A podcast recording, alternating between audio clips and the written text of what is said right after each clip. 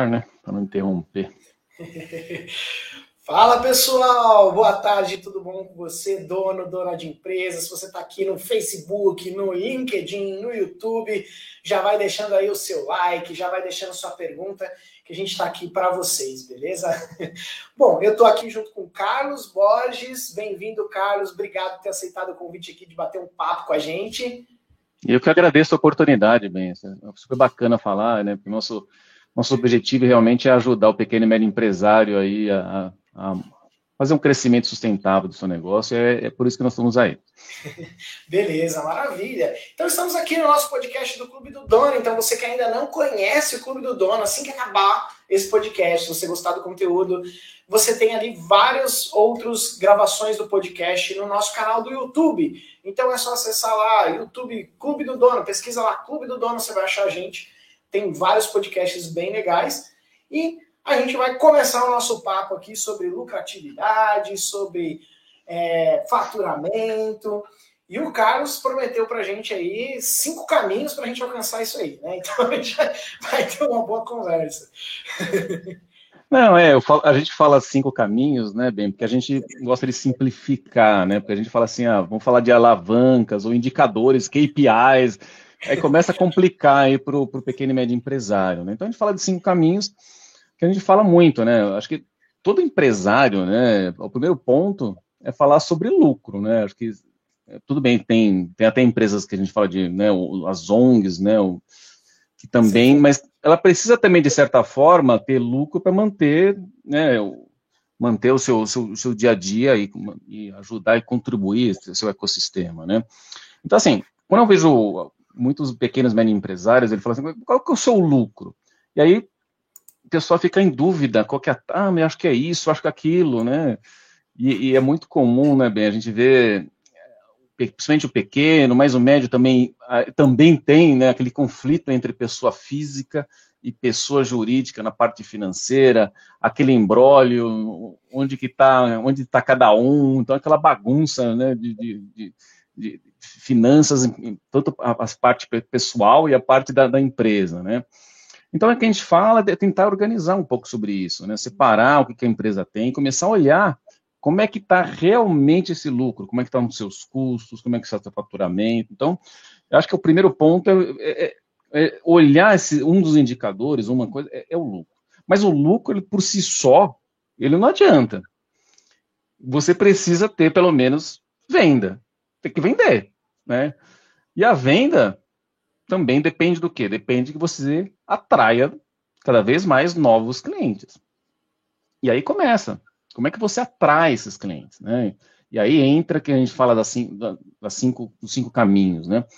Quando a gente fala de, de, atrair novos clientes, a gente cada um cada um chama no marketing, um chama de suspeito, outro chama de prospecto, lead, mas enfim, vamos, vamos, vamos definir aqui um potencial cliente. Ele não é teu cliente ainda, não, porque ele não comprou nada de nenhum produto ou serviço da sua empresa. Então, ele é um prospecto. Né? Então, como é que você atrai esses, como é que você prospecta ou faz a campanha, seja de marca digital, ou você tem uma equipe de vendas que vai atrair novos clientes? Então, um, um desses pontos é a prospecção. E a gente fala muito, né, bem, é como, não adianta você ter uma única fonte de mensagem. Eu vejo alguns empresas, não, mas eu tenho Instagram, por exemplo. Mas só isso que você faz, isso é tua, isso é tua, a tua campanha aí de, né, de a sua estratégia de marketing ou de prospecção. Então a gente fala que muitas vezes você tem que fazer 10 por 10, ou seja, 10, 10 meios, 10 fontes diferentes. Então, marketing digital é uma, Marketing, muitas vezes você fala, tem, pode ser que a gente chama de entrada, né, ou de saída, ou seja, fazer uma, uma, uma, algum tipo de campanha que atraia, né, então por conteúdos, que atraia esse, esse, esse potencial cliente, nesse prospecto, ou talvez uma simples ligação, né, o pessoal hoje em dia talvez está mais intrusivo, né, mas uma campanha para o WhatsApp, outros meios, enfim, então você pode buscar esses novos clientes. Até agora o LinkedIn está cada vez depende do tipo, né? Se é um business to business, business to consumer, né? Ou seja, se é empresa para empresa, vou simplificar aqui, né? Empresa para empresa ou empresa para o consumidor final, né? Um varejo, enfim, né? Então, como é que como é que você atrai, tem que ter 10 campanhas, networking é uma delas, né, de você fazer uma rede de relacionamento com empresas, fazer participar de eventos. Claro que agora na pandemia os eventos presenciais ficaram difíceis, né, mas também porque não online, né? Então a gente cada vez mais está vendo aí esse modelo híbrido, né? E agora agora a gente está começando a depende da, da cidade, depende do estado, agora já começando a, a, a, a voltar esses eventos presenciais, é fundamental você estar tá, tá lá presente, né? Tá, aí eu, eu, vejo muito outro, outro grande desafio do pequeno e médio empresário, que é a gestão do tempo. Ah, mas eu não tenho tempo para isso, porque eu estou lá na operação, eu estou lá no, no, dia a dia, estou lá no, apagando incêndio da empresa. Então, quando a gente fala muito também a gestão do, né, do tempo, como é que você prioriza suas atividades. Né? Então, esses, esses controles, como é que está o processo dentro da empresa. Então, assim, só voltando lá o item lá do, dos cinco caminhos. Então, primeiro, prospectos. Então, como é que você indica? Então, você atrai, sei lá, mil potenciais clientes. Desses mil que você atrai, que você atrai, quantos deles realmente compram? Faça uma pequena compra sua. Que a gente chama isso de taxa de conversão. Então, muitas vezes a gente vê, aí depende do, aí depende do segmento, cada um tem, tem um, cada segmento tem o seu, o seu índice, né? Então, vamos dar um exemplo aqui de 10%.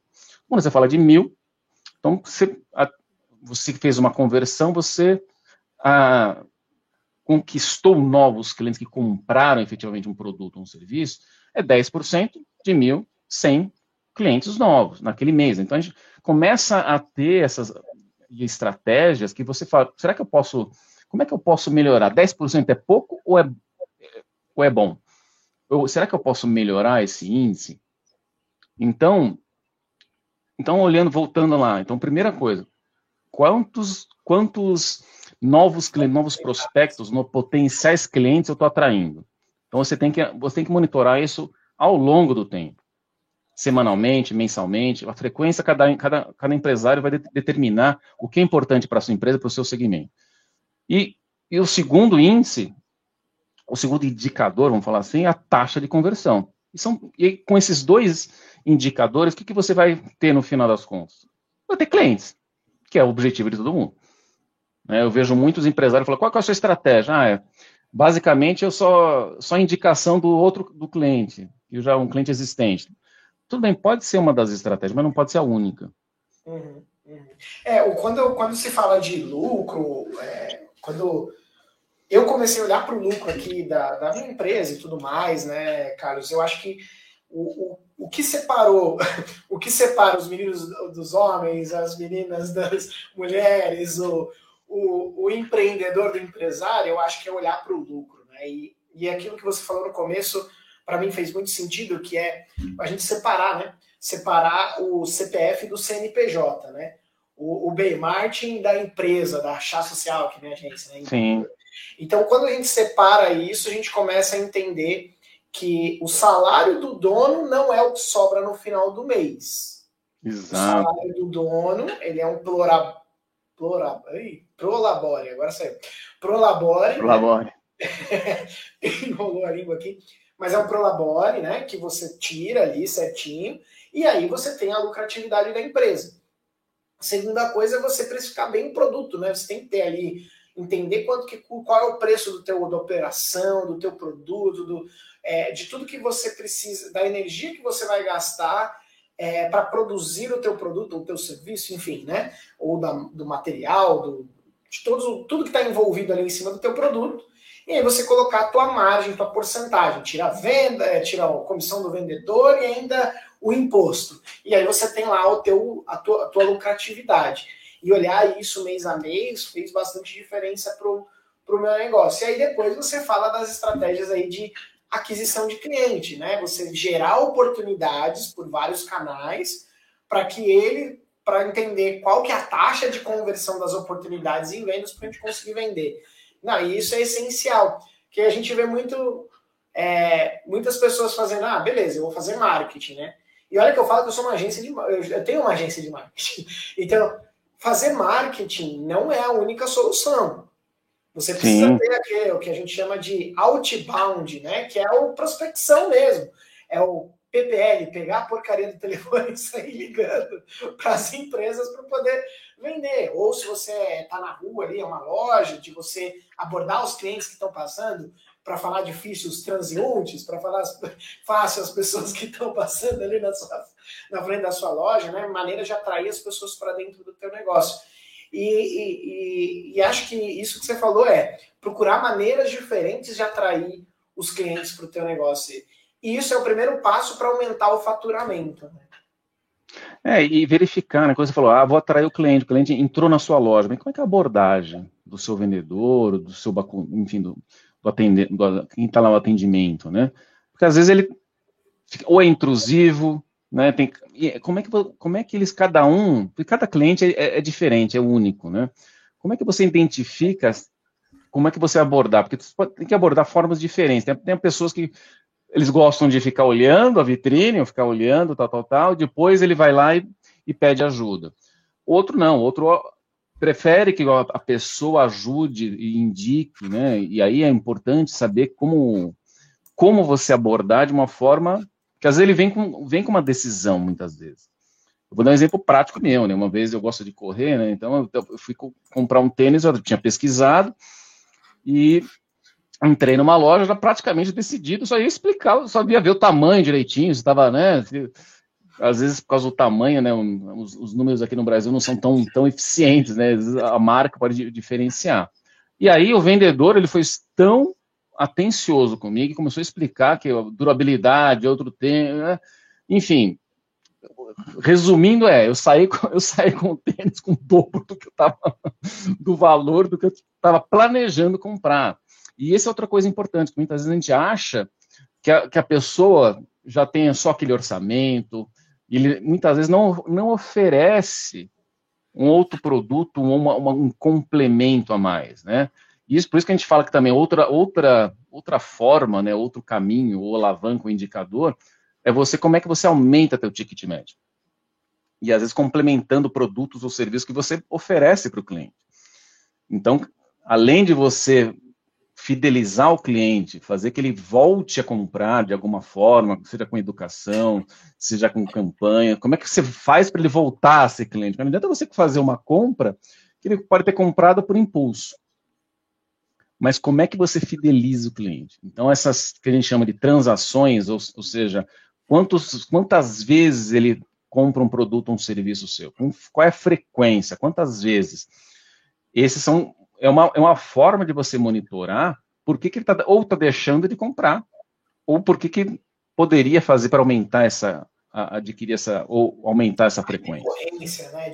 A recorrência, né? Hoje, cada vez mais, é mais em software, hoje, ah, eu vou fazer de assinaturas, vendas recorrentes, enfim. Mas também no varejo, também está tá começando a, a, ter isso. Como é que eu volto a comprar isso, né? É. E, de repente, eu faço, falo por volume, enfim. Ou complementa um produto ou um serviço, né? A gente fala muitas vezes, ah, eu, é, por exemplo, dentista, às vezes, será que ele pode complementar o serviço dele por estética? Ele pode ir para uma outra área diferente, que não é só da, entendeu?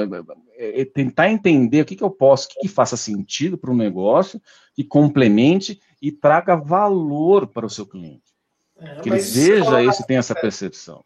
É, isso que você falou na venda, eu achei bem interessante do, de, por exemplo, você ter a experiência tua lá, pô, eu tô com um projeto aqui, um planejamento de eu gastar X reais e você gastou X vezes dois. Então, às vezes é legal a gente não na, na nossa mapeamento do cliente nivelar o cliente só pelo quanto que ele pode gastar, mas é realmente né, no, no marketing digital, no, mar, é, no vendarketing que o pessoal fala, a gente fala muito de é, de a gente resolver problemas, né? Então, se você tem um problema, você trazer a solução. E isso é legal, né? Você falar de, de problema e, e de solução. E outra coisa que eu acho que é até uma coisa que, que é legal a gente levantar aqui, cara, se eu tiver com problema de lucratividade, vender vai resolver o meu problema? É excelente pergunta, porque eu vejo muitas, ah, eu vou vender, né? E agora a gente está se aproximando aí do Black Friday, principalmente pessoal de varejo aí, mas e eu vejo muita confusão que o pessoal faz na hora da precificação, muitos usam markup, né?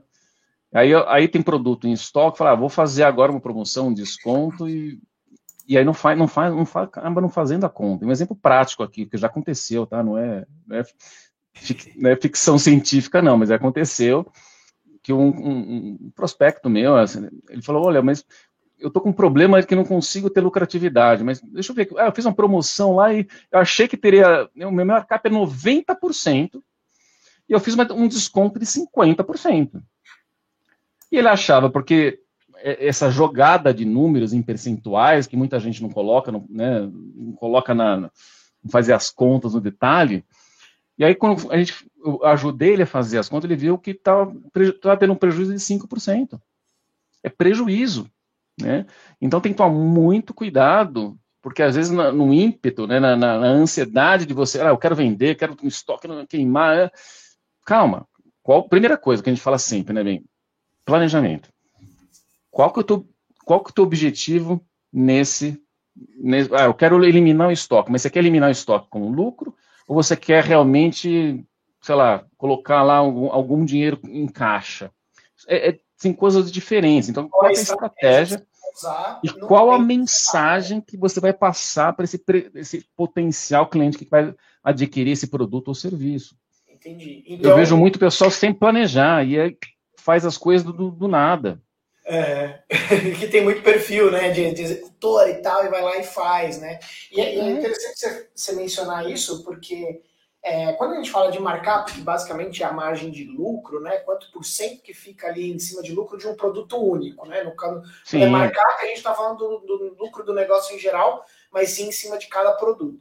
Então, quando a gente fala de margem de lucro, é importante é, você saber é, qual que é a margem do. Porque quando você fala de varejo, ele é mais complexo. Quando você fala de serviço, ele é menos complexo, mas as pessoas exercitam menos a matemática da, das horas, do custo horas, equipamento, deslocamento. Então, isso que come margem de lucro no serviço. No produto, come margem quando você coloca um produto que tem muita margem ou um produto que não tem quase nada de margem, e o quase nada de margem é o que mais sai do que eu tenho muita margem, né? Então, você entender e compor Lembrando que venda casada é crime. Sim, Você pode não, compor promoções ou usar estratégias de disposição de produtos para você conseguir compro, com, compor ali um, um, uma compra, né? Para você oferecer produtos diferentes e conseguir trazer um cliente melhor. Então, tomar cuidado também com a legislação. Sim, sim esse é um ponto interessante que você colocou aí, com a cuidado, principalmente no varejo, venda casada, que é um que é um, um erro que o pessoal acaba cometendo, né? Mas o, o mais importante também é fazer uma, uma, análise, assim, em períodos, né? A cada três, sei lá, cada três meses, cada, cada um deve um segmento, mas enfim, é, dá uma analisada como é que está performando, como é que está desempenhando, né? O, o, aquele produto específico. Será que aquele produto faz sentido manter? É, às vezes ele não, como você falou, está uma margem muito baixa, não está me agregando valor, por isso que é importante entender também, não é só, ah, é só número lá, mas será que isso com aquele produto está atraindo aqueles clientes que talvez eventualmente vão, vão comprar um produto de uma margem um pouco maior? Então, é tudo que a gente fala, né?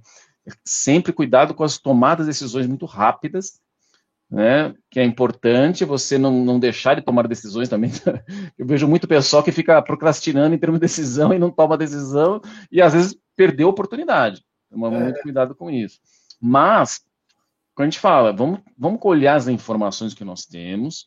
Se não temos, vamos buscar essas informações, e aí, às vezes, pode pedir ajuda, e tomar decisões que a gente fala com, com menor percentual de erro, porque você não vai ter, é impossível você acertar 100% todas as vezes. É, é impossível. Agora, o, o, o, problema é, toda vez você fazer, fazer né, decisões por impulso, você pode, a, a, chance de você errar é muito maior.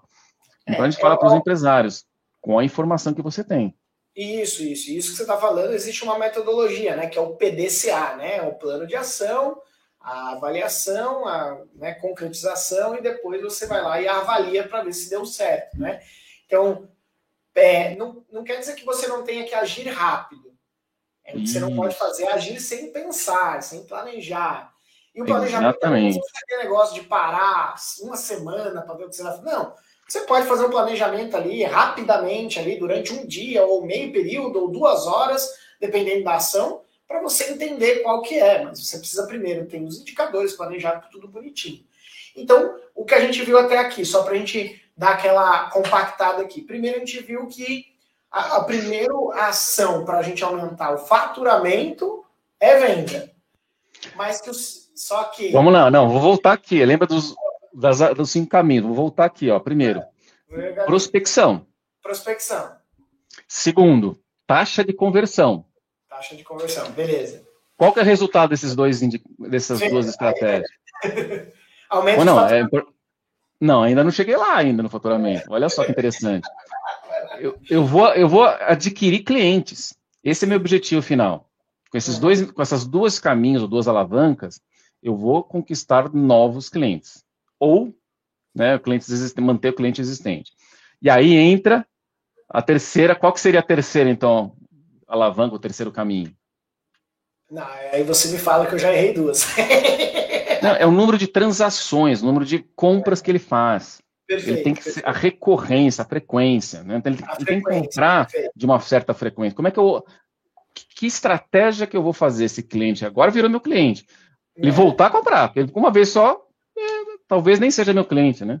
E aí a gente fala, né, hoje, cada vez mais, o tempo de vida do cliente, né? O, o americano fala de LTV, Long Time Value, o valor é. do cliente ao longo do tempo. Sim, né? Sim. Porque, quem, quem, quem faz muita campanha em marketing, né? É, é mas, por exemplo, vamos dar exemplo da Coca-Cola. Se ela faz uma campanha de marketing, pra um, pra, imagina para uma pessoa, uma criança que começa a ver né, a exposição de um refrigerante, sei lá, dos oito anos, quanto tempo ela vai comprar o refrigerante? 50 anos? É. Quanto que vale esse, esse, essa campanha de marketing em relação a isso? Né? Então, também a gente fala muito nesse custo de aquisição do cliente, em comparação, quanto, quanto você vai ter ele ao longo da sua vida. Por isso que é importante também incentivar ele a voltar a comprar. Porque não adianta se, se fizer uma compra uma vez só, talvez o custo é muito alto. Mas se ele comprar ao longo de vários anos, esse custo é diluído, o custo vai dividido. Então, repetindo lá, ó, vou repetir aqui a primeira: prospectos, taxa de conversão, vou ter o quê? Cliente. Resultado é clientes. Clientes, depois vou ter o quê? Quais são os, os, os próximos? Transações, agora sei. É. Transações. Quanto, vou, é fidelização do cliente, a recorrência, ele voltar a comprar. Né? E que mais que eu posso fazer? Como é que aumenta o ticket médio? É, é muito comum aí você ver aí as, as vou fazer as cadeias de fast food para não falar de marca aqui. Então, coloca lá uma, um, um, hambúrguer junto com, com, com, uma, com um refrigerante, com uma batata frita. É um combo. Por quê? Ah, mas, mas aí ele faz aquela velha pergunta: olha, mas se você com, pagar aqui um real, dois reais a mais, você vai ganhar tanta coisa. Então, ele, ele, te, ele fez o quê? Aumentou teu ticket médio. Você não estava esperando né, gastar esse um ou dois reais. E aí vai um pouquinho aqui, um pouquinho ali no final, ao longo do tempo, e na quantidade de clientes, isso pode representar um valor expressivo, um valor Perfeito. maior. Então, como é que eu como é que eu aumento meu ticket médio? E aí entra na análise dos produtos. Quais são os produtos melhores que vão te dar mais rentabilidade? Como é que eu posso fazer essa coisa lembrando aí que você comentou, né? Cuidado com a venda casada para não, não ter esses erros aí que o pessoal comum. Compor a sua venda, né? Compor a venda para que, que faça. Né? Quando você fala de produtos digitais, prestadores de serviço, você pode compor a venda, por exemplo, você vende uma manutenção, sei lá, de ar-condicionado. Aí você compõe vendendo algo, uma manutenção preventiva, Sim. ou você pode colocar um treinamento vender um curso de manutenção, é, de manutenção preventiva para a pessoa fazer lá no local mesmo. Você pode, é, sei lá, enfim, vender uma garantia estendida de um produto. Isso você vai aumentando o ticket médio quando você fala de serviços, né? Isso, Agora, seguro, né? né? Vem um seguro do produto, enfim. Exato. Que, que, que você pode agregar nisso para aumentar o ticket médio? E às vezes pode ser uma coisa completamente diferente do teu negócio. Só aí o único cuidado, quando é muito diferente do teu negócio, se esse produto ou serviço que você vai agregar, que não tem nada a ver com o teu negócio, ele prejudica a sua marca. Então, muito cuidado, só cuidado com esses detalhezinhos. Por isso que assim, o planejamento é muito importante. E qual é o impacto que eu vou. Ah, eu vou, eu vou adquirir um serviço de terceiros aqui, vou fazer uma parceria aqui, mas será que. Primeira coisa que a gente fala muito, né? Toda, no final das. Né, a gente fala muito da, da missão, visão e valores, né? Do, de cada empresário. E isso tem que estar alinhado com a sua visão e missão e os seus valores da empresa. Os parceiros, influencers, marketing, etc. Né? Toda a Por isso que a gente fala muito, o primeiro passo, mesmo quando a gente fala, né, a gente, a gente trabalha muito com os, os empresários, pequeno e médio empresário, nesse planejamento estratégico. O primeiro passo é esse. Depois a gente vai fazer planejamento, sei lá, hoje em dia não dá para fazer planejamento muito. Antes a gente fazia mais longo prazo, agora é dois, três anos no máximo, né? Que a gente consegue fazer pela, pelas incertezas de mercado. Mas e depois a gente, a gente vai quebrando, né? A gente vai quebrando isso, né? Faz dois, três anos, faz depois de um ano e faz de 90 dias. E por que 90 dias? Porque é um prazo que a gente identificou que não é que você precisa maturar a tua estratégia para você analisar os indicadores. Não adianta você, você tem que medir as ações, então os indicadores que a gente está falando, e saber se está tá indo no caminho certo ou não, e você precisa fazer a melhoria. E aí entra o que você comentou lá no início, né? Como é que você faz o PDCA? Eu, aí eu checo, verifico, faço, faz aí a retroalimentação, e aí eu vou corrigir qualquer, qualquer né, dou realinhada no caminho que eu sigo, mas eu, eu tenho que sempre seguir. E aí a gente fala de metas, a gente fala de metas smart, ela tem que ser específica, ela tem que ser mensurada, ela tem que ser alcançável, ela tem que ter um, um tempo, ela tem que ter um dono, né, um responsável para aquela meta, enfim e você vai diluindo isso ao longo da tua equipe, né, se empresas foram maiores. A gente fala muito do eu dono, né, o eu empresário, né, que é vezes é o empresário de uma pessoa só. Mas na hora que você vai vai ter mais equipes, você vai de como é que você delega isso também, né? Que a gente vê uma outra dificuldade do empresário, né? Que ele quer o controle, não sabe delegar, enfim. É. Então esse é um aspecto importante que a gente fala do planejamento, né? Com certeza. E eu acredito muito que nesse negócio de três meses, é de 90 dias, né, os três meses, para mim sempre fez muito sentido, porque o primeiro mês é você colocar para rodar, o segundo mês é para você avaliar se está indo bem ou não, fazer os ajustes, e o terceiro mês é para validar realmente se está indo bem ou não.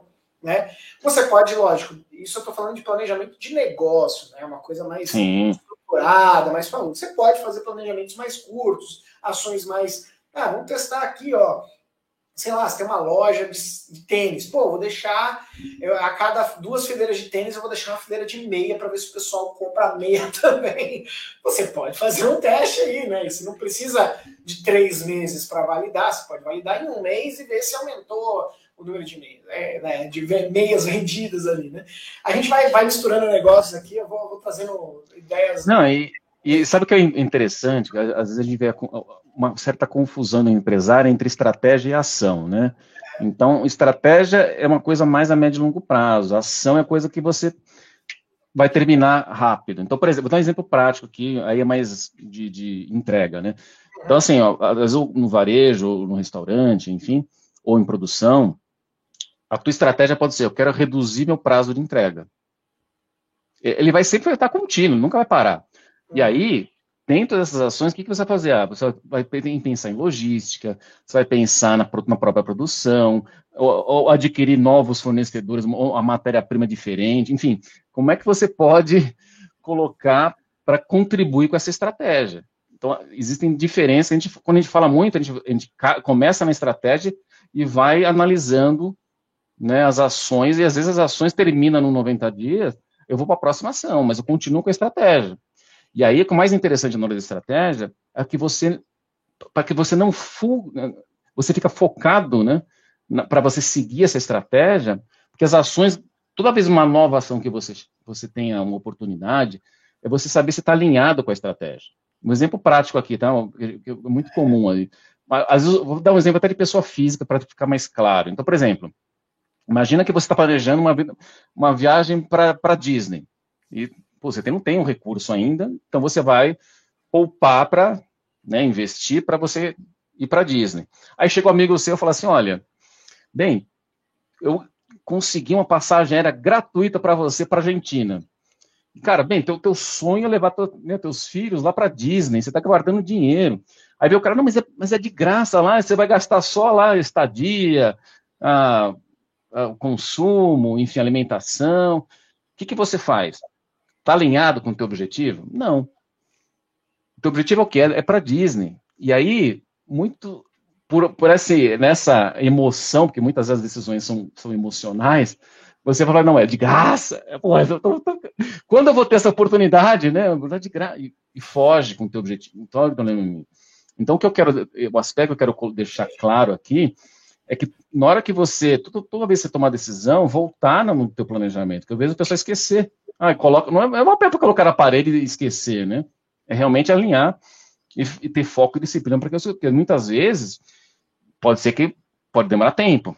É, eu acho que a pergunta que a gente pode fazer toda vez que a gente se encontra nessa encruzilhada, a gente enxerga uma oportunidade e a gente não sabe estar alinhado com a nossa estratégia é essa oportunidade vai me deixar mais perto da minha estratégia ou mais longe?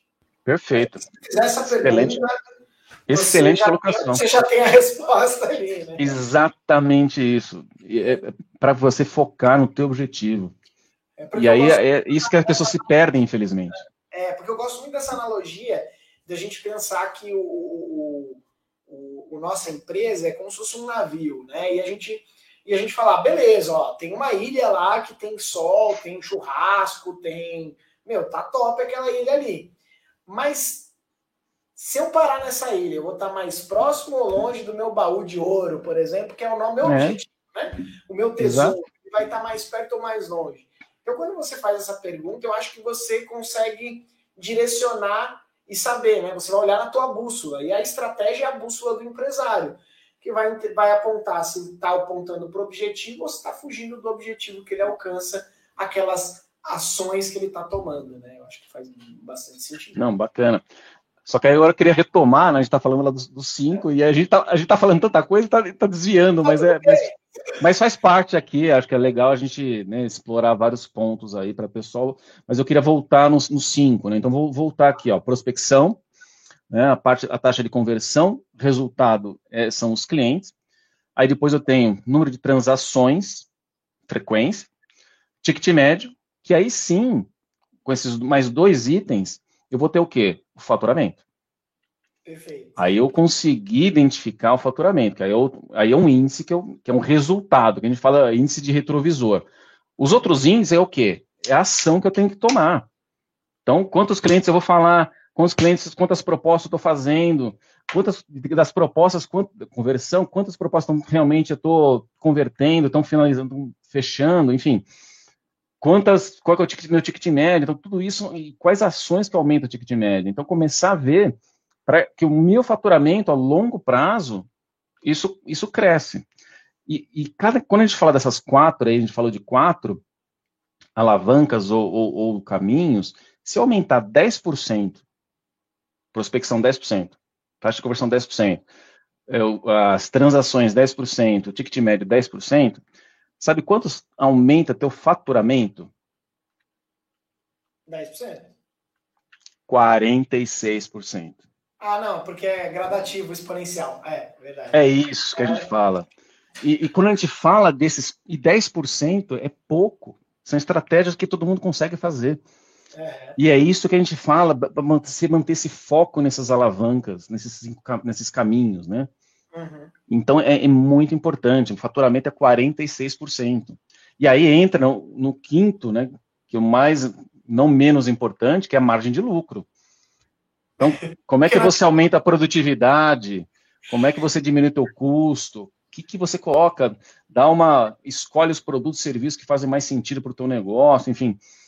Com, margem de lucro, de saber exatamente como que está precificando de forma correta. E, e que a gente fala, né? Evitar a competição por preços. E aí entra, como é que você se diferencia no mercado? Qual que é a sua... Cada um fala de uma coisa, proposta única de valor, cara, característica única de venda, você vai, vai, ter vários critérios, mas qual que é o teu diferencial? Posicionamento, qual... né? Como é que você se posiciona em relação às outras empresas? Eu sou a e melhor, aí... eu sou a primeira, eu sou aqui é mais, sei lá, sustentável, eu sou aqui é mais gostoso, eu sou a mais divertida, né? Eu acho que isso, além é, das e... características do produto, mas como empresa, Exato. tem o posicionamento. E, e, isso é importante quando a gente vai identificar, a gente pergunta muito, e a gente fala, tá bom, parece interessante. Os teus clientes têm a mesma percepção? E, o, e a, gente, a gente muitas vezes, é mais comum na, em restaurantes, ou até em varejo, a gente, a gente usa, a gente às vezes contrata o que a gente chama de cliente oculto. O que é o cliente oculto? Ele vai lá visitar um restaurante, por exemplo, e ele começa a analisar todos os aspectos. Então, aí começa a limpeza do restaurante, o atendimento do, né, do, do garçom, o menu se está bem explicado, se, tá, se, tem variedade ou não, se é fácil, a, a, fácil comprar, o prazo, né, a rapidez da, da, entrega do prato, o prazo apresentável, enfim, uma série de critérios, né? E aí a gente, a gente pega esses critérios e mapeia para o dono. O dono fala assim, não é possível, eu não acreditava, que eu não, eu não tinha essa percepção tão ruim do meu, do meu produto, do meu serviço. É, porque às vezes a gente acha que tá bom e não tá, tem, porque sempre tem pontos de melhoria. Essa que é a grande, esse que é o grande ponto. E às vezes uma pessoa de, externa tem muito mais é muito mais fácil de visualizar porque não está envolvida na operação, não está envolvida no dia a dia, tá, não está imersiva lá. Então ela começa a ver de uma outra forma. Por isso que a gente fala muito que é importante ajudar ou fazer esse tipo de, né, de, esses desafios, é cliente oculto, uma pessoa de fora, um amigo, um mentor, né, a gente usa muito isso, né, essa, essa, essa coisa. Então, como é que tem essa percepção? Então, quando, quando, a gente fala da margem de lucro, olha só, a gente falou de quatro lá, né, no início, e falou que se aumentar 10% em cada, o faturamento aumenta 46, né, lembra que eu falei isso? É. Agora, a gente, se a gente pegar, uma, ao, ao começar a margem de lucro, aumentar 10%, Quanto que é o teu resultado no final do lucro? Cara, é estatística, é matemática, velho. 61%, cara. Então, assim, nessas cinco que a gente falou, então vamos lá. Prospecto, taxa de conversão, transações, ticket médio e margem de lucro. Se eu pegar 10% simultaneamente, eu aumento o faturamento em 46%, é matemática, tá, gente? E 61% do lucro. E 10%, gente, não é muita coisa. Não é muita coisa. A gente vê, a gente trabalha com alguns clientes, né? A gente trabalha com clientes que teve 30, 40, 50. Agora, lembra do planejamento. Quando a gente fala de planejamento, gente, às vezes a gente vai focar. Priorização também é importante.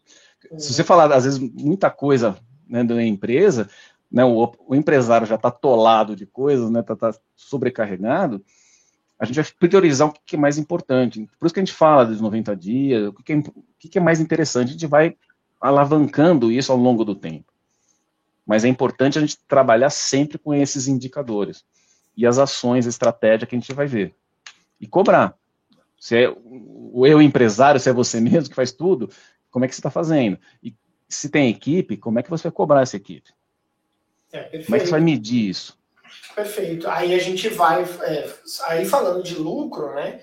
A gente falou de venda. Então a, a venda, tudo, todo esse processo a gente inclui venda. Porque se você não tem uma empresa que vende, que só é, vende ativamente, só passivamente, o que, que é ativo e passivo? Passivo é você esperar a oportunidade chegar até você, o cliente uhum. vir, entrar na tua loja, falar com você, ou enfim, alguém te indicar e aí ligar para você, pô, me falaram que você faz isso. Beleza. Esse é o passivo. O ativo é você ir atrás do cliente, ligar e tal, ou existe ainda o, o, meio termo, né, que é o, a, o marketing, que você pode fazer uma ação passiva para ele se tornar uhum. ativo ali, levantar a mão e gerar oportunidades, né? Então, você tem aí essas três maneiras de você poder atrair o cliente. Se hoje você não no seu negócio não tem três maneiras de você atrair o cliente, você está você tá perdendo, comendo bola, né? Você está você tá estagnado. Tudo que estagna, a tendência não é crescer. Exato. A não ser que aconteça algo muito maluco no, no país ou na sua cidade, que a, a demanda do teu produto suba de uma maneira inexplicável ou até é, né, inesperada e você tem um resultado. Tirando o, essa exceção, o que, que, vai acontecer com o teu negócio? Você vai começar a perder venda. Então, assim, pode funcionar muito bem sem um vendedor ativo, sem uma ação de marketing muito, é, muito bem elaborada e tal. Pode funcionar, pode até dar certo, você pode até ganhar dinheiro. Só que se está funcionando sem, implementar essas ações vai ser essencial para o negócio realmente andar bem e você, toda vez que sair um grande cliente, você não sair desesperado procurando Não, mas é, é, é, um ponto, você colocou um ponto que me lembrou aí no, no começo da pandemia, né? A é. gente viu, viu muitas é, empresas, né, que, que eram, vai, restaurantes que eram empresas que tinham um restaurante lá físico, né? Às vezes nem tinha presença online, né? E na, e aí quando viu, se viu naquela situação que foi tudo fechado, tal, ele teve que ir para online. Só que sem planejamento. E a gente, infelizmente, o que, que, que, a gente viu acontecer, né? As pessoas começaram a vender mais do que poderiam entregar. E aí esses aplicativos, muitas vezes, eles são pena... se você não entrega e as, né, os seus clientes começam a penalizar, começa né, a colocar as, as, notas lá, classificação, baixa, baixa classificação, o teu ranking vai lá para baixo. Então, a gente vê muitas, muitos, assim, restaurantes, né, um exemplo prático aí, que acabam se perdendo pela sua capacidade. Não adianta só também ficar né, na, na, ansiedade, né, de, ah, eu quero, eu preciso vender, preciso vender, preciso vender. Mas, gente, cuidado com a capacidade de entrega. A qualidade do produto ou serviço é a sua reputação da empresa. Então, é muito importante. Não que você fique, né, ah, vou bloquear, não, não vou vender. Não, não é isso. A questão é, é saber a sua capacidade e como é que você, qual que é o momento correto. É equilibrar o volume com a operação, né? Exato. Será que é o momento de contratar mais equipe? Ah, eu tô vendo. Por isso que é importante a gente começar a ver, né? Com a, com a perspectiva, começar pequeno, fazer testes, depois a gente fala de né, testar e medir, né? Testar e medir, depois a gente fala de 90 dias, para ver como é que está a reação. Putz, a reação tá legal, então, opa, dá para aumentar um pouco mais. Agora eu vou esticar um pouco mais a, e, vou, e vou indo, vou sempre crescer, sempre desafiando um pouco mais. Né? Depois a gente fala metas mais desafiadoras, né? Ah, eu tenho meta de tanto, entrega, olhando a capacidade da entrega, a qualidade, aqui, reputação. Chama é modelo ex-presidente. Atinge a meta, dobra a meta. É, é a, gente, a, a, gente, fala muito que assim, é, eu vejo muito o empresário que a gente fala assim, mas, mas qual que é a sua, sua meta para 2022, por exemplo? Ah, 10%. Aí outro fala assim, não, eu quero sobreviver. Gente, não, isso não é meta, isso é isso me frustra, né? Isso me frustra, porque, é. gente, você tem que fa fazer uma coisa, lógico, a gente fala, metas tem que ser alcançáveis, não é fala, ah, eu quero dobrar em três meses. Não dá, mas eu posso dobrar em alguns anos. Não sei, depende do segmento, não sei. Será que a gente tem que analisar?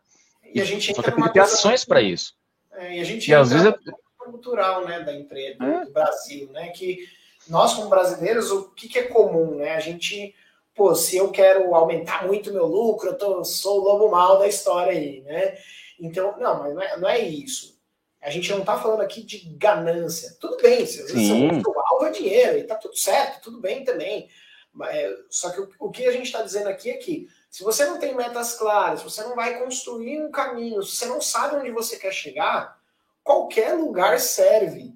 E aí pois você é. vira, faltando no barco, você vira um barco à deriva. E aí, onde é que você parar, tá tudo bem. Se faltar tudo também, você vai morrer, tá tudo certo. Então você precisa entender para onde você está levando o teu negócio. Se você está levando o teu negócio, não, eu quero ter um negócio estável, eu acho que meu faturamento e meu lucro tá legal. Então, quais são as ações que você vai tomar para você sempre estar tá com uma gordurinha, um pouquinho a mais, para você manter o seu negócio ali? Porque manter ali, ah, beleza, eu vendo isso e faço isso, tem que sempre estar tá assim. Beleza. Mas qual, como é que está teu fluxo de caixa? Você acha que se sair um cliente, dois, três clientes, se acontecer uma crise, você aguenta? Aí Exato. você começa a criar planejamentos para manter a sua a empresa na estabilidade que você quer. Porque às vezes o empresário também nem quer, né, Carlos? Eu quero faturar 50 bilhões de dólares. Não, às vezes nem é isso né? o objetivo do cara. Não, você, você tocou um ponto que é fundamental, né? A gente vê agora, né, né nessa pandemia, muita confusão aí, é, fluxo de caixa. Gente, é, ah, eu vou estender mais para o meu cliente, eu vou, eu vou parcelar muito mais, mas e o fornecedor? Você negociou com o fornecedor? Então, como é que é essa, esse, esse relacionamento, né? De como é que está entrando o capital? E aí, aí, você vê as pessoas se endividarem, talvez, talvez de forma desnecessária. Não que, não que, a, não que o endividamento seja, seja ruim, né? Se ele for positivo para alavancar a sua empresa, ótimo. Agora, se você está desperdiçando dinheiro, entendeu? É, é como é que você faz essa negociação. Né? Depende do segmento, aquelas é mais fácil, mas sempre analisar. Cuidado com, né, com a, o que você oferece para o teu cliente, que talvez pode prejudicar teu fluxo de caixa. Que entra aí um dos itens aí da margem de lucro.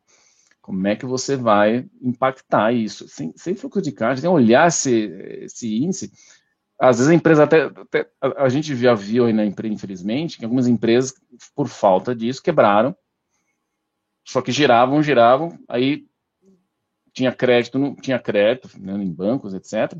E, girava dinheiro e girava, né? O negócio só girava, mas no final de contas, na hora que acontece um, um baque, né, uma, uma, uma, ruptura, pronto. É, é o suficiente para romper, né? E às vezes você vê que a gente fala, né? Cuidado com essa dependência de poucos clientes. Exato. Ou da dependência de um grande cliente. Ou de um grande cliente. Então, busque, sempre que a gente fala dos 10 por 10 do marketing, sempre, sempre a, a, roda de você buscar novos clientes, ela não pode nunca parar.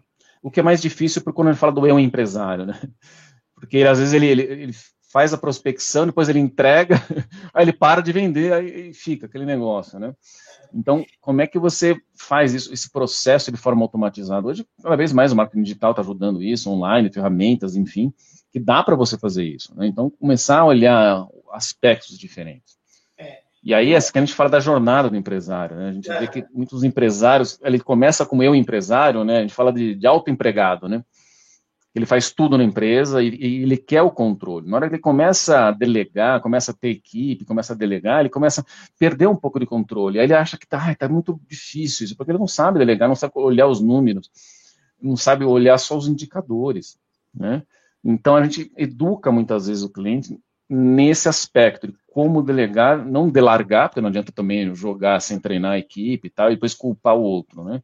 A gente fala muito que a gente não pode culpar a pessoa, culpa o processo. Se, se, pessoa, se houve um erro aí no, na entrega de um produto ou um serviço, o erro não foi da, da pessoa, né, da, do, do, funcionário, da, do colaborador, mas foi do processo que você errou.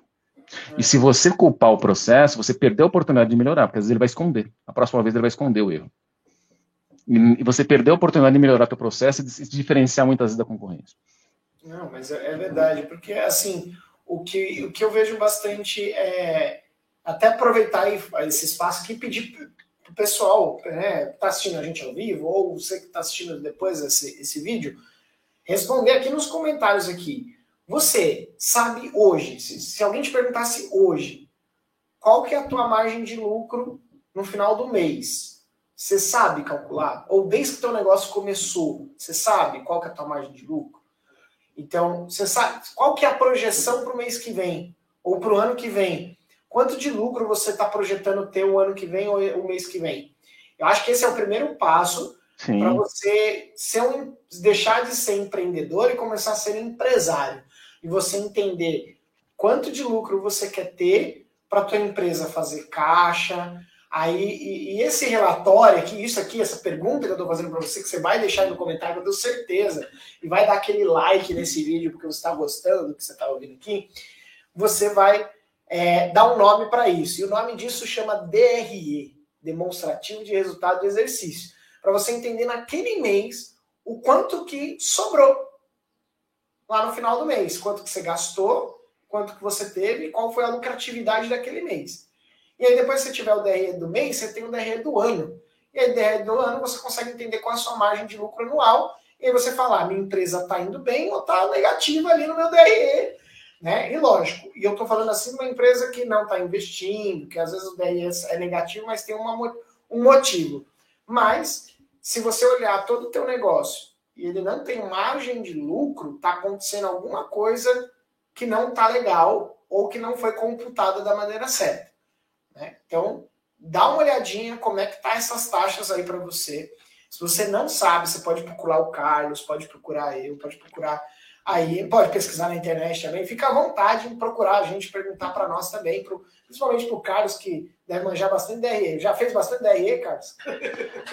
Não, então, mas é importante, não quero menosprezar o DRE, mas a, a gente, muitas vezes, a parte contábil tem, tem um valor, uhum. mas também o dia a dia tem muita coisa escondida no DRE que você pode colocar lá, Então, por exemplo, depreciação, enfim. Agora, o dia a dia, como é que está o dia a dia? Então a gente fala os indicadores, né? São muito importantes você analisar item a item, porque é, os indicadores Sim, vão, vão, saber se você está se, se tá certo, é você pode re, rearrumar, né?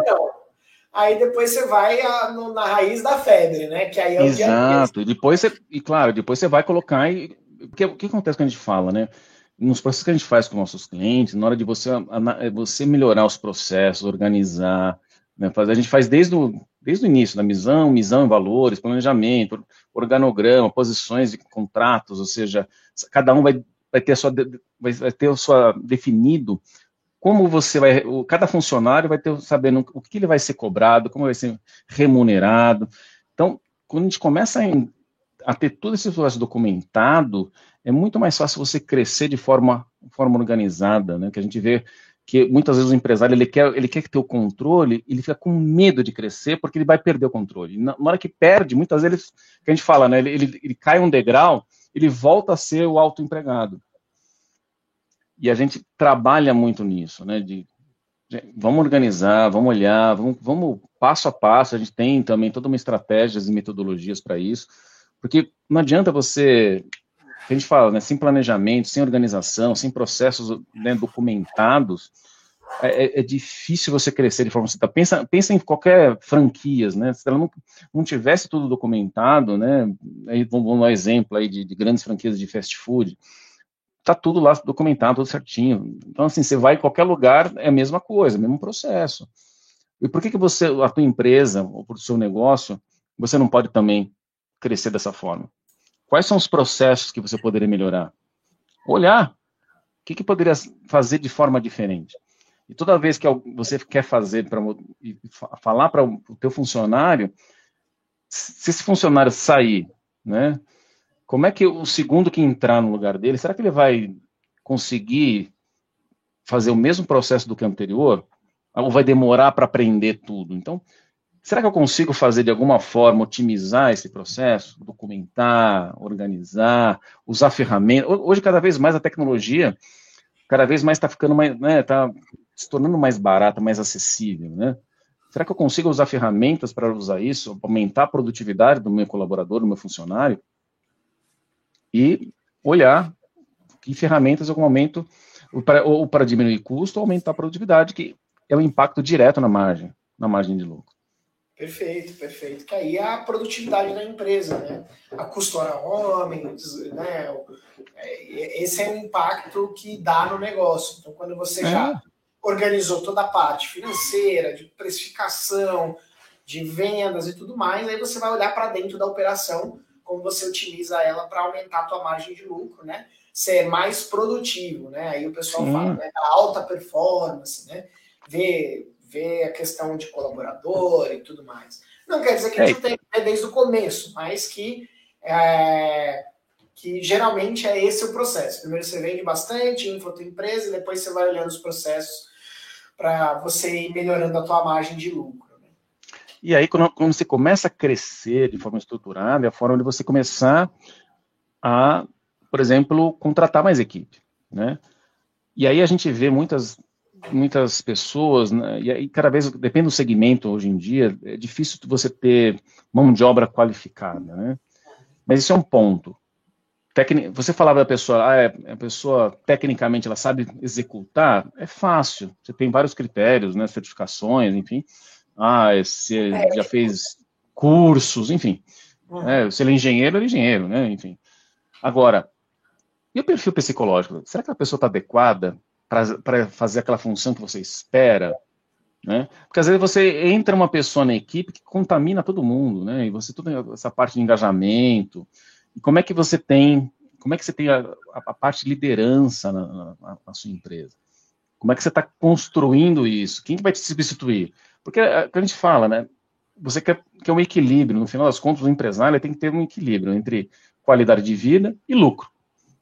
Senão ele não é empresário. Não adianta o empresário estar tá tendo lucro se matando, depois vai, né, vai ter um infarto coitado, né? Vamos bater aqui na mesa, mas vai ter um infarto e não adianta nada, não vai, não, não vai usufruir de toda, né, todos os lucros que tem. Então, o que a gente fala, qualidade de vida, e você, só que para acontecer isso, você tem que fazer organizar, treinar a equipe para que isso seja, elas, elas torne de forma sustentável, que não dependa de você, do empresário, você como empresário. Vira escravo do próprio, do, do próprio negócio, né? E aí, e aí você fica desanimado, fica triste, fica mal de saúde, aí dá o que o pessoal chama de burnout, que o Chaves chama de piripaque. É, e, tá, e tá, sério, né? Cada vez mais sério, né? Exato. Hoje em dia, infelizmente, até a pandemia aumentou muito mais, enfim, mas é, é como você coloca isso. Por exemplo, a gente tem clientes lá que no início, eles, 30 anos de empresa, nunca teve férias. É. E aí a gente começa, agora, começa a falar assim, não, agora você vai ficar dois dias sem ir para a empresa presencialmente, mas Hoje em dia, com tecnologia, é muito mais fácil. Pega um indicador no celular, você pega os indicadores, você sabe, em tempo real, como é que está teu faturamento, como é que está tua margem de lucro. Lembra dos cinco alavancas? Você tem tudo isso de forma, de forma online, né, de forma rápida, né? Antigamente era difícil, né? Mas, enfim. E esse é o ponto, o... né? Onde o, o, dono ele sai do operacional para ele virar um dono, hum. uma pessoa estratégica. Né? Então, a, a gente tem clientes, por exemplo, que tem que tem, é, tem equipe aqui que trabalha na empresa aqui no Brasil, ele está ele tá fora do país viajando, isso, mas ele fica nos indicadores, tem reuniões, né, muitas vezes semanais, mensais com a equipe, mas assim, tá, tá em outra, outra, entendeu? Não, não precisa estar tá presente. A equipe já sabe. Agora, é que a gente fala, não é, não é tem a diferença de, né, de delegar e de largar, não é só, só deixar também. É, é. Esse é alguns erros que as pessoas. Aí depois vai ver que tem desvio, infelizmente, estamos no Brasil, né, gente? Aí o funcionário faz desvio, já aconteceu com alguns nossos clientes, que a gente vai ver o detalhe, a pessoa delargou, e aí na hora que foi ver, estava de desvio, ele não, não, percebia. Por isso que é importante a gente ver o detalhe, o detalhe dos indicadores, monitorar isso. Porque é aí que você vai ver onde está o erro e quais são os processos de melhoria. É, porque aí o verbo é não é confiar, né? Conferir. É. A gente fala, né? É, se confia é importante, mas claro, dá um, faz uma checagem de vez em quando, né? Porque muitas vezes o comportamento, a gente está falando de seres humanos, e muitas vezes isso muda, né? É. E às vezes que a gente fala de missão, visão e propósito, com exceção dos propósitos, mas às vezes a missão pode mudar, né? É. Agora, o teu valor, teus, né, os teus princípios, esses têm que ser muito bem, né? Você tem que com, compartilhar isso com, né, com teus clientes, com os teus colaboradores, com a equipe, com todo mundo.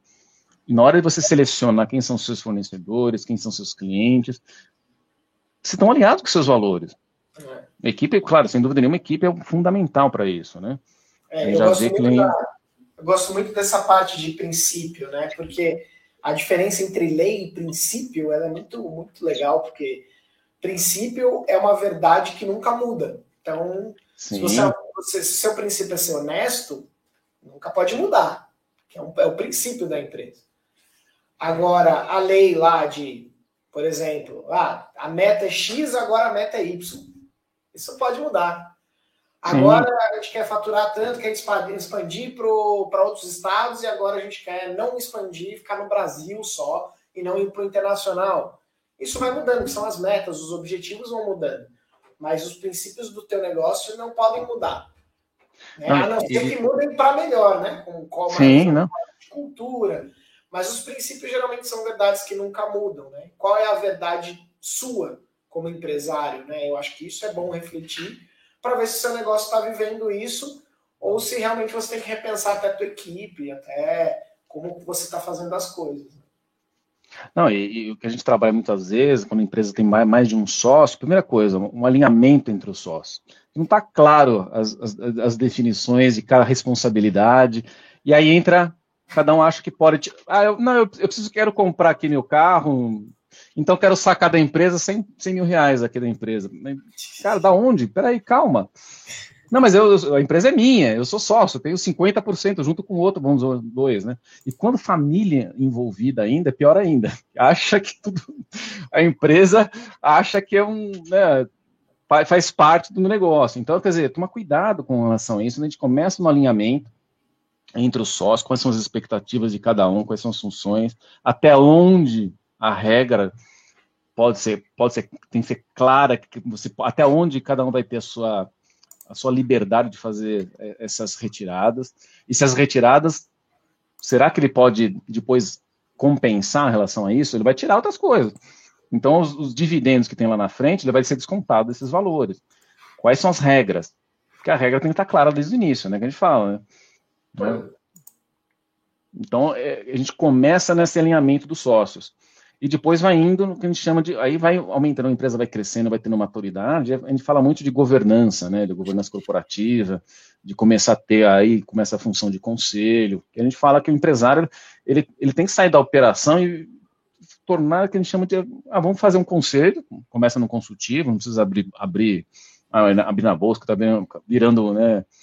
É, enfim mas ele já consegue ter o. É, ele mantém lá um, a, o poder de decisão, vamos dizer assim, mas a execução, muitas vezes, tem uma equipe completamente separada, e muitas vezes equipe profissional. E não, somente com empresas familiares, que às vezes as, o cara coloca a família que não tem competência para gerir um negócio, e, mas é a família. Não. A família fica no conselho, mas a execução é profissionais totalmente capacitados, né, enfim. Então, são as coisinhas, são detalhezinhos que parecem pequenos, mas fazem toda a diferença na hora do crescimento aí da, da empresa, né? De empresa da Com micro para pequena, pequena para média, da média para grande, né? Perfeito, perfeito. Eu acho que é isso, Carlos. E, e Falamos muito, hein, bem? Falamos demais. voltamos para lá, voltamos para cá, né? Mas assim, só, eu só queria finalizar aqui, né, bem? Assim, para falar do, das cinco, voltar aqui nas cinco alavancas, nos cinco caminhos, né? Então, a prospecção, né? A, a taxa de conversão, que vai gerar os teus clientes. Então, aí eu vou falar de número de transações, ou seja, a frequência, fidelização do cliente, então, transações. Depois a gente fala do ticket médio, quatro. E, não menos importante, claro, margem de lucro. Então, são cinco que vocês têm que olhar em lupa. E frequentemente. Não precisa ser diariamente, algumas empresas diariamente, mas, mas pelo menos, no mínimo, no mínimo, uma vez por mês. Olhar esses, esses índices e que ações que vocês estão tomando para melhorar teu, a quantidade de clientes, para como está melhorando o teu faturamento e como está melhorando o teu lucro. É isso no final das contas. E sem, sem estar no operacional. Planejamento estratégico. Como é que você planeja e quais são as ações? Quem vai ser responsável por cada coisa? E a, a, o que a gente falou no início, quando você toma uma decisão, quão próximo ou longe você está da, do seu objetivo, da sua meta, dos seus sonhos. no final das contas, o, o negócio é um, apenas um meio, não é um fim. Ele tem, você não precisa estar lá no negócio. Por mais que você né, goste, tem paixão pelo teu negócio, Toma cuidado a diferença entre paixão e escravidão no negócio, do autoempregado, né? Toma cuidado com isso. Perfeito, perfeito. Porque eu, eu acredito que assim, né? Se você está nessa fase, né? Falando aqui com o nosso público aqui, né? Quem está aqui na, nessa fase, é, não corta também o vínculo de vez. É, tem que ser algo gradativo. Então, já pega a tua agenda agora, se você ouviu esse podcast todo tal, já, já pega a tua agenda, já trava ela aí uma vez por semana, do, um dia, meio período, para você olhar esses indicadores, planejar esses indicadores, planejar a tua, o teu desligamento do operacional, quais as ações que você vai fazer para que isso aconteça, para você fazer esse processo gradativo. Não, não vai fazer uma eutanásia aí de cortar e morrer no operacional, que isso não vai dar certo. Tem que ser gradativo, tem que estar de olho nos números, porque senão você não delega, aí você faz o que o Carlos falou, acaba delargando, largando na mão do, do, das pessoas que você, ah, vou contratar alguém que é bom. E aí você acha que aquela pessoa é boa, você não tem processo, você não tem nada, você larga a pessoa lá, ela vai estragar tudo, vai te ajudar. Porque às vezes o teu operacional, a tua maneira de agir pode prejudicar. Mas esses são os, os caminhos aí para a lucratividade e para o faturamento, aumentar o faturamento. Ô, bem, eu não sei se dá para, assim, o, eu, queria, eu queria oferecer aqui, eu tenho um e-book que fala exatamente em detalhes os cinco caminhos, para exatamente para o teu público né, receber isso e começar a aplicar no dia a dia. Não adianta ficar na teoria, gente. Tem que colocar na prática. Senão, nunca, vocês nunca vão. Se você não começar né, o processo de aprendizagem, vocês nunca vão ter lá que a gente chama da maestria né, do, do aprendizado. É colocar na prática. Então, aí eu vou deixar com você, bem, aí para todos os que já assistiram aí, está disponível o e-book. São 20 e poucas né, páginas aí que dá para falar, falando desses cinco, cinco caminhos, cinco alavancas, enfim. Perfeito, perfeito. E estratégias que vocês podem colocar na, na sua empresa, no seu segmento. Maravilha, manda aí para manda o link para a gente. O link então vai estar tá na descrição desses vídeos, desse vídeo, né? Então, tanto aí no LinkedIn, no Facebook, no YouTube, a gente vai colocar todo o link aí na descrição para você baixar esse, esse e-book do Carlos. E, Carlos, poxa, você é consultor de negócio, né? Você trabalha aí como Business Advisor, olha que nome bonito. Explica para a gente um pouquinho o que, que você faz e como que a gente te encontra, quem te quiser, pô, gostei do Carlos, eu quero isso para o meu negócio, eu quero um acompanhamento mais próximo. É, aqui no Clube do Goldona a gente tem um curso lá e tal, que você pode fazer, tem algumas informações dessas. Mas se alguém quer um acompanhamento um a um, pô, eu preciso da ajuda do Carlos, como é que eu faço para contratar o Carlos? Não, bacana. Acho que eu, bom, primeiro, assim, hoje eu, eu, trabalho com pequenas e médias empresas. O meu intuito é ajudar, desde o pequeno e médio, para que ele realmente organize seus processos. Isso a gente usa hoje tecnologia. Eu represento uma empresa multinacional, presente em mais de 80 países, chamada Action Coach, que mistura né, os processos com metodologias aí que faz um, toda a parte de, de, encaminhamento, análise, né? Então a gente começa desde o início falando de, de, missão, visão e valores, melhorar o processo, gestão de tempo, gestão de equipe, liderança, vários aspectos a gente fala de como organizar a empresa para que cresça de forma sustentável. E claro, e como a empresa vai crescendo, também, também é, sou certificado como conselheiro consultivo, e aí eu uso, nessa, uso também, ajudo algumas pequenas empresas a fazer esse, esse processo de governança, né? A gente está falando muito agora do, do ESG, né? Então o Gzinho lá que a gente vai falar, né? É o meio ambiente, o social e governança. Então, cada vez mais as empresas, né? Começa a falar em termos de governança corporativa, organizar os processos de uma forma simples, tá, gente? Não inventa, não falar, ah, é uma coisa de sete cabeças. Não é. É mais é realmente organizar os processos, organizar de forma correta, e vão começar a crescer, crescendo de forma sustentável, organizada. Por isso que é isso que faz o objetivo. E aí, que, como é que a gente faz geralmente, tá? A gente começa, um primeiro processo é o diagnóstico. O diagnóstico empresarial, da mesma forma que você vai ao médico, o médico vai fazer um diagnóstico, ah, e depois ele vai colocar, oferecer algumas, algumas estratégias, algumas metodologias para você aplicar diretamente no seu negócio. E, de claro, se você achar que consegue fazer sozinho, ótimo. Mas a gente também oferece, quando a gente faz tanta parte de mentorias individuais, ou a gente também a, a junta, junta vários empresários, né, e faz de uma forma online, através de, né, de, é, de vídeo, videoconferência. A gente não gosta muito de do EAD, que a gente acha que muito, é muito prático o nosso negócio, a gente não é só teoria, a gente fala de como executar. Então, esse compartilhamento de experiências entre os empresários do Brasil todo pode ser feito de uma forma, né, de forma coletiva, de forma em grupo. Então, tem suas vantagens e desvantagens. E o individual, claro, é um, é um, processo totalmente customizado com cada um. Então, o primeiro processo é esse, é o diagnóstico empresarial que a gente oferece aí, totalmente gratuito, sem compromisso, para todos aí assistiram aí a live aí do bem. Perfeito. Vamos deixar o link aqui também, já está passando aí na tela se você está vendo. Maravilha. Se você quiser falar com o Carlos aí, tá o e-mail dele, o WhatsApp dele, pode chamar ele certinho. E se você quiser participar também do Clube do Dono, a comunidade para donos de negócio, onde vai ter conteúdos é, tão bons quanto esse aqui de hoje. e, claro, né, a gente quer você lá também, Carlos, junto com a gente. Claro. Vamos estar tá super convidado para dar uma aula lá também, a hora que, que puder para a gente poder aí agregar aí também no Clube do Dono. Então, pessoal, a gente agradece muito a participação de vocês, todos vocês estarem aqui com a gente. E se vocês quiserem é, sugerir o tema da próximo podcast, você pode deixar nos comentários desse vídeo e entender o que, que você quer que traga aqui. Né? A gente já tem alguns assuntos bem interessantes que o pessoal já escolheu, como por exemplo, como eu faço para importar da China e começar meu negócio, melhorar o meu, o meu, é, né, minha, meu valor de produto, eu quero, em vez de é, pegar um distribuidor, pegar um, um, contato lá direto, como é que eu faço? Então a gente já está atrás dessa pessoa para vir no podcast. Então, se você quer algum assunto meio diferente, igual esse, vem aqui conversar conosco e aí a gente já providencia para você um consultor ou um especialista nesse assunto para o Clube do Dono. Beleza? Um forte abraço, Carlos. Muito, mais uma vez, muito obrigado pela participação aqui. E a gente. Eu que agradeço a disponibilidade aí, tempo com todos aí. Pessoal, apliquem a, coloquem em prática o negócio em vocês, nos seus negócios, na sua empresa, para que você, vocês como empresários saiam do operacional, sejam estratégicos, realmente tenham lucros, claro, maiores lucros, mas também tenham qualidade de vida, que acho que é muito importante hoje em dia. Beleza, Carlos. Obrigadão. Um Obrigado, abraço. Um grande abraço a todos aí. Fui.